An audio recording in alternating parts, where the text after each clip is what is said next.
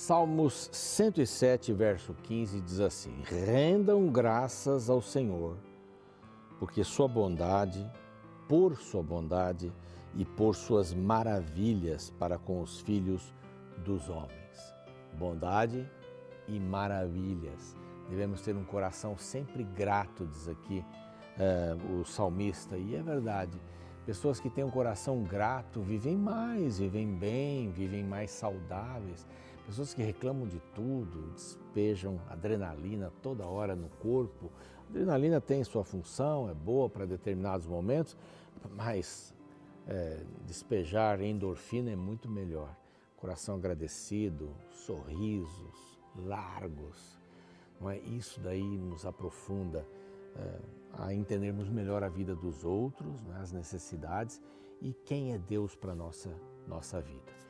Então, agradecer pela bondade e pelas maravilhas, não só da natureza, mas as maravilhas que Deus faz por nós, perdoa pecados, nos dá esperança, tem misericórdia, nos dá sua graça. Essas são as grandes maravilhas do Senhor, além da sua bondade. O programa Reavivados por Sua Palavra tem o objetivo de estudar com você um capítulo da Bíblia a cada dia. Nós repetimos isso porque há sempre pessoas novas aqui conosco. Temos sempre pessoas novas buscando o YouTube. O nosso canal no YouTube é Revivados por Sua Palavra NT. Esse é o nosso canal. Você pode se inscrever, deve se inscrever, é bem simples, né? Clique lá em inscrever-se, clique no sininho para obter as novidades, dê o seu like, copie, né? compartilhe o link do programa para que outras pessoas também possam ser beneficiadas com o estudo da palavra uma lição aqui, a outra ali, um capítulo ali, e a gente vai vencendo os 1189 capítulos deste livro maravilhoso que é a Bíblia Sagrada, tá bem? Nós temos um grupo especial, queremos agradecer aqueles que estão com a gente no Spotify, no Deezer, no NT Play, pessoas que estão conosco e apoiam o trabalho da Rede Novo Tempo através de suas ofertas, são os anjos da esperança, os anjinhos da esperança também. E nós agradecemos profundamente a você que crê que a Rede Novo Tempo pode ajudar a pregar o Evangelho em português e em espanhol para todo mundo. Estamos espalhados aí com as redes sociais, temos aí TVs, rádios que trabalham 24 horas pregando a palavra sem nenhuma propaganda, sem nenhuma publicidade dinheiro que vem de fora, mas essas ofertas nos ajudam. Quer se tornar um anjo da esperança? Que está um número. Basta você ligar para este número e ter suas respostas aí, é, ter as suas dúvidas sanadas. E os anjos da esperança nos ajudam com cursos bíblicos.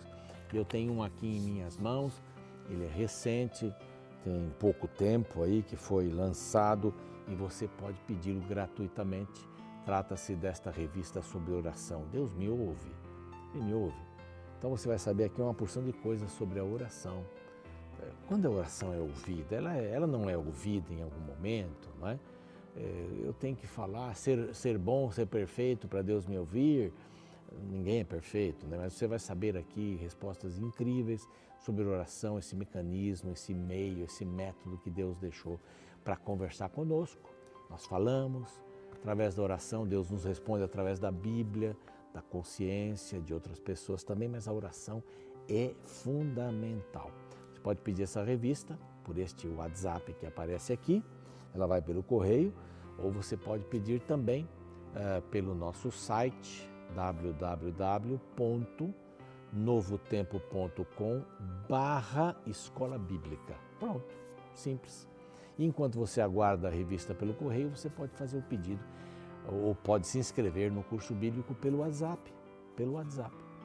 Né? Esse outro número que aparece aqui você pode ter agora mesmo, mas não precisa fazer isso, espere um intervalo, terminar o programa para fazer a sua inscrição. A primeira lição vem na hora, não perde nenhum tempo, enquanto você aguarda no correio esta lição sobre a oração, estas lições sobre a oração, tá bom? Vamos para um rápido intervalo e na volta vamos estudar uh, o capítulo de hoje do livro de segundo, segundo livro de Samuel, capítulo 14. Aguardo você, não saia daí.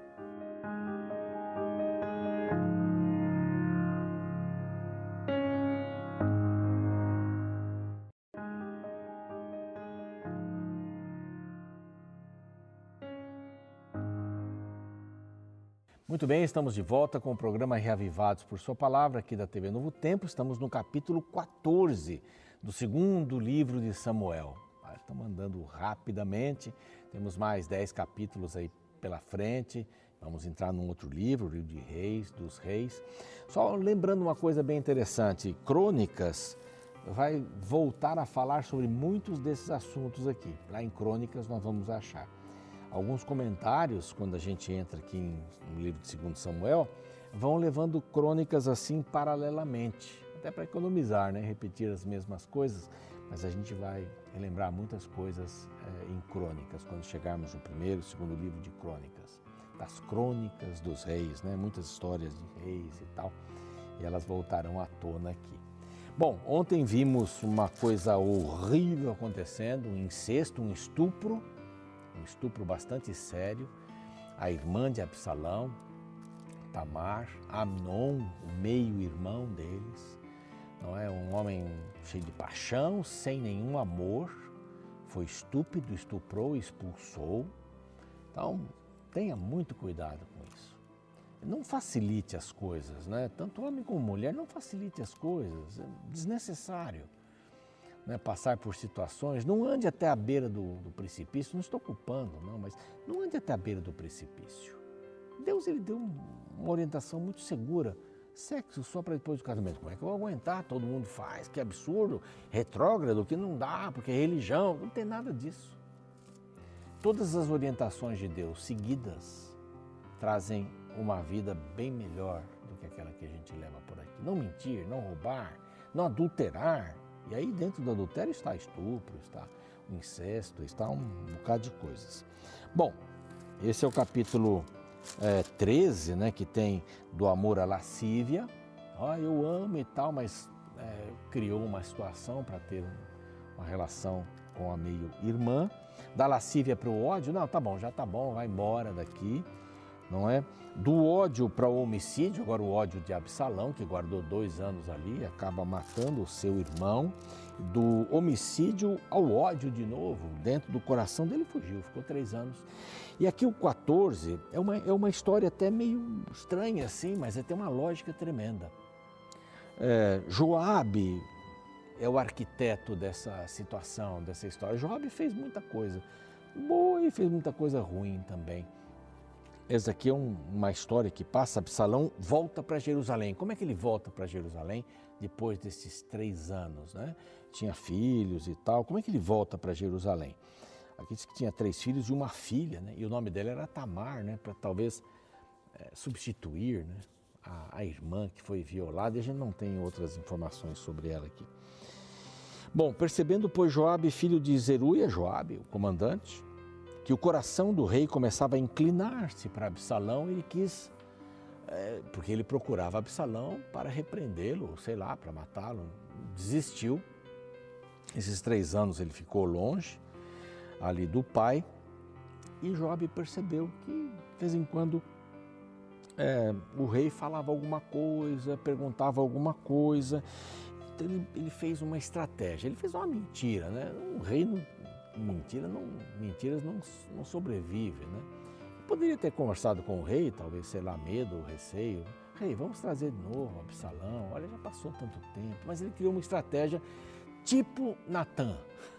Lembra-se quando Natan foi lá e disse assim, olha, um homem muito rico, muitas ovelhas, muitos cordeirinhos e tal, e um homem pobre do lado e tal, tinha só uma cordeirinha e veio um visitante, ele em vez de pegar um dos seus animais, pegou o animal do seu vizinho era um só, que dormia com ele. Ah, vamos matar esse homem, tem que restituir mais quatro vezes. Davi, né?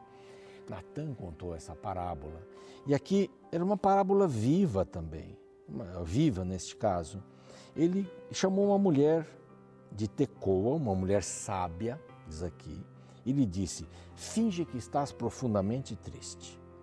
Põe roupa de luto, roupa escura, não te unjas com óleo e ser como mulher que já há muitos dias está de luto por algum morto.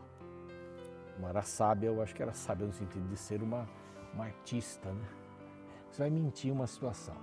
Para a gente resolver um problema, você vai mentir de uma situação. Vai se tornar uma mulher triste, passou por, a, por uma morte na família muito séria.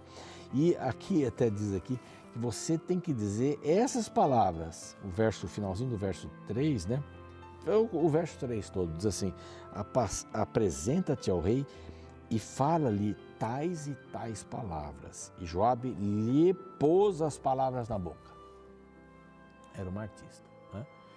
uma, uma artista de teatro, podemos dizer assim. Você vai falar alguma coisa que não tem nada a ver com você, não tem nada a ver com a sua situação. Você vai criar um personagem, uma personagem. É, tem muitas pessoas, infelizmente, que na vida vivem um personagem, uma personagem. Mas são uma coisa no trabalho, são outra coisa na escola, são outra coisa na família, são outra coisa na igreja. Parece que a gente tem uma porção de caras assim no guarda-roupa e roupas diferentes, né? Para acompanhar cada, cada semblante, cada cara, cada personagem. E vamos ser personagens aí, né? Tratamos bem as pessoas, quando chegamos em casa somos brutos, somos estúpidos com aqueles que estão ao nosso redor, não falamos nada, mas trabalhando na recepção, sorrimos, bom dia, você está bem, bom ter vindo à empresa tal, queremos ajudá-lo nisso, naquilo, naquilo outro, mas em casa coisa diferente. Pessoas que vivem personagens, e esta mulher aqui viveu uma personagem. E ela chegou diante do rei, salve rei. Então, o que, que você tem, né? Primeiro, como é que ela conseguiu entrar na presença do rei? Né? Joab foi facilitando toda a situação ali, tal. E o que, que você tem? Ah, eu sou uma mulher viúva. Triste, hein? Morreu meu marido. Oh, que triste, tal. Eu, eu tenho dois filhos. Ah, os dois brigaram. Os dois brigaram e sabe o que aconteceu? Um feriu o outro e o matou ficou só um. E aí o povo queria que eu apresentasse o assassino. Eu sou mãe, eu não posso fazer isso. Eu amo os dois filhos, agora querem me tirar o outro filho também. E agora eu estou sendo perseguida, porque eu quero que esse meu filho fique comigo, fique vivo. É a estratégia, filho, né? Matou o outro irmão, é a história de Absalão. É a história de Absalão. Davi não era bobo nem nada, ele começou a perceber alguma coisa no ar, daqui a pouco ele vai falar aqui. Mas que coisa triste, né? É uma vingança. E, e o rei disse assim para a mulher no verso 8: Vai para tua casa, eu te darei cobertura. Eu vou dar ordens a teu respeito. Ninguém vai tocar em você, nem um fio de cabelo. Diz aqui o, o, o verso 10: Nenhum filho, nem vão falar contra você. Então vai para tua casa. Aí disse a mulher: A culpa, ó rei, meu senhor, caia sobre mim e sobre a minha casa, a casa do meu pai. O rei, porém, e o seu trono estão inocentes. Palavras que Joabe colocou na boca dela, todas indicando para Salomão. Né? O rei é inocente, não pensa isso. Os outros estão falando mal porque eu não entreguei meu filho. Um filho matou o outro. A mesma uma história numa parábola real, né? Real. O verso 11 uh, diz assim: ninguém vai, 10, ninguém vai tocar em você. Ora, verso 11: Lembra-te, ó Rei do Senhor teu Deus, para que os vingue, os vingadores de sangue, não se multipliquem a matar e exterminar meu filho. Tão certo como vive o Senhor, respondeu o rei, não há de cair no chão nem um fio de cabelo do seu filho. Aí prosseguiu a mulher lá aqui na frente. Por que pensas tu de outro modo contra o povo de Deus? O que? Como assim? Pois em pronunciamento o rei, esse juízo, condena-se a si mesmo. Há uma trampa, uma pegadinha, visto que não quer fazer voltar o seu desterrado, o seu filho. Então ele já chega à conclusão direta assim, foi, foi, foi Joabe, não foi? Lá no verso 19, foi Joabe, não foi? Que botou essas palavras, sim, foi Joabe. Joabe me pediu para dizer essas coisas. Estava tentando resolver uma questão familiar nem sei se foi boa, porque depois de tudo isso, Davi pede para trazer Joabe para Jerusalém. Mas ficou dois anos sem falar com ele. Um assunto sério. Três anos escondido, e agora em Jerur lá, e agora dois anos sem o pai falar com ele. Hum, triste isso. Então, passado esse tempo todo, agora vamos lá para. Podemos aqui para o verso 25, fala da beleza dele, que o seu cabelo, quando era cortado, pesava 2,5 quilos e meio quase, né? Tinha três filhos e uma filha, uma, ela se chamava Tamar, tudo para ligar com, com esse assunto da Tamar, sua irmã, que foi violentada, estuprada. Então Absalão foi admitido na presença de Deus, de Deus, de Davi. É, Davi é, ficou dois anos sem falar com ele, estava lá em Jerusalém. Ele mandou chamar Joabe para o enviar ao rei. Joabe não chamou, Joabe não queria se meter muito nessa história não. Ele faz outro pedido, não vem duas vezes. Joabe nem foi falar com ele para ele poder entrar na presença do rei. E o que, que ele faz? Ele bota fogo, não é o time de futebol, né? Mas ele põe fogo num pedaço de campo. E Job vai lá dizendo: Espera aí, meu amigo, você está botando fogo pedaço de, de campo? O que está acontecendo? Você não vem falar comigo, eu estou chamando sua atenção desta forma. E finalmente Job foi ao rei, chamou Absalão, ele se apresentou, se inclinou, o rosto em terra, o rei o beijou, beijou Absalão, mas as coisas não vão ficar por aí. Você imagina três anos pensando lá no exílio, meu pai, meu pai perseguiu, meu pai deveria bater palmas, porque este meu meio-irmão, Amnon, ele abusou, ele estuprou a nossa irmã. Quem vai se casar com ela agora? Né, ele não foi nem homem para ir lá e se casar com ela. Meu pai não me apoiou. Meu pai estava preocupado, chorou com a morte de Amnon. Pai é pai, né? Tinha que entender isso.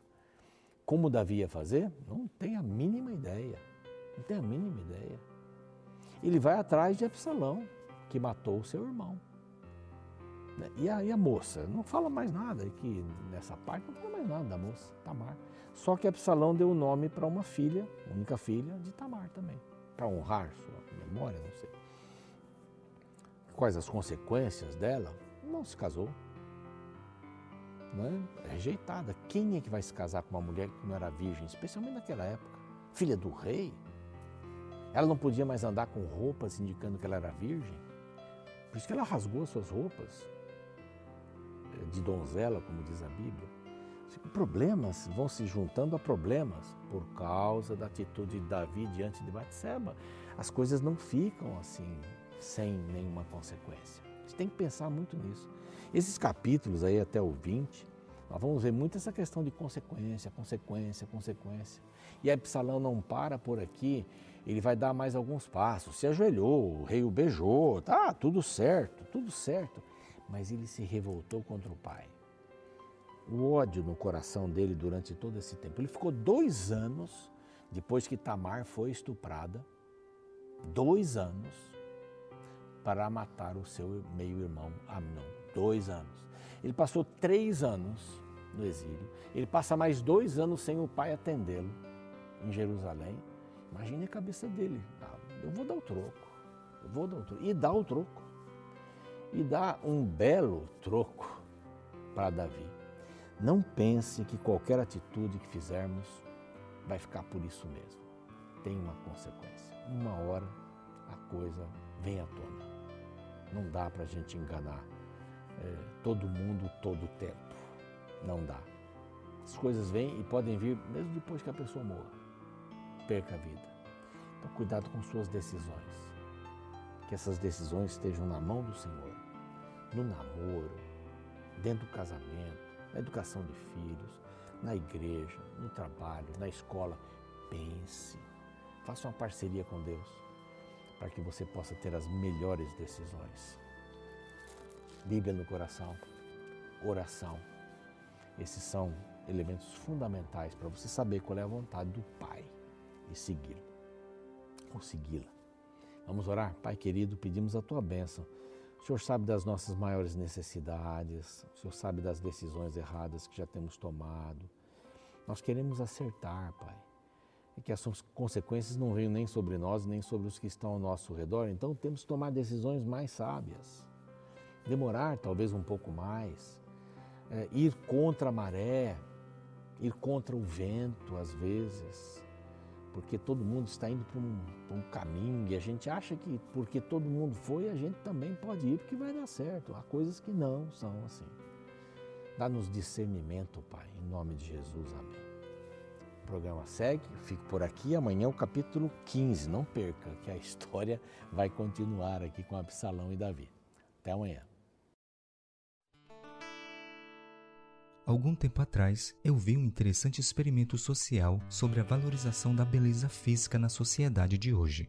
O teste era simples: duas mulheres tentariam parar pessoas nas ruas para pedir informações. Uma, porém, era mais bela que a outra. O objetivo era saber se a mulher mais bonita seria melhor atendida pelas pessoas. O resultado foi bem óbvio. A mulher bonita foi melhor atendida tanto por homens quanto por mulheres, ao passo que a outra, que não estava dentro dos padrões estéticos de beleza, foi ignorada por muitas pessoas. Essa é a realidade do mundo em que vivemos. A aparência física é uma vantagem em várias áreas da vida, Porém, na sociedade que supervaloriza a aparência, poucos param para avaliar sua essência. Veja o caso de Absalão, filho do rei Davi. Ele é um dos poucos personagens bíblicos cuja beleza física é celebrada. Veja a afirmação no verso 25 do capítulo 14 do segundo livro de Samuel. Não havia, porém, em todo Israel homem tão celebrado por sua beleza como Absalão. Da planta do pé ao alto da cabeça, não havia nele defeito algum.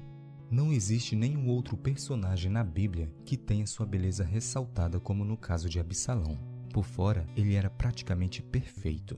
O problema era por dentro. Um breve análise do caráter de Absalão revela uma pessoa doente e maldosa. Além de ter assassinado seu irmão, Absalão tentou matar o pai e usurpar o trono de Israel. Ele é um exemplo na Bíblia de que a beleza da aparência externa não tem nada a ver com a beleza do caráter. Absalão era como um veneno que vinha em uma bela embalagem, mas por dentro cheirava morte e destruição. Sabe, hoje gostaria de te levar a pensar que a nossa beleza exterior inevitavelmente um dia será consumida com o passar dos anos. Porém, o nosso caráter não envelhece com o tempo. Por isso, vale a pena invertermos os padrões da sociedade de hoje e valorizarmos mais o que somos do que o que parecemos. Afinal, aos olhos de Deus, a única beleza que vale é a do caráter.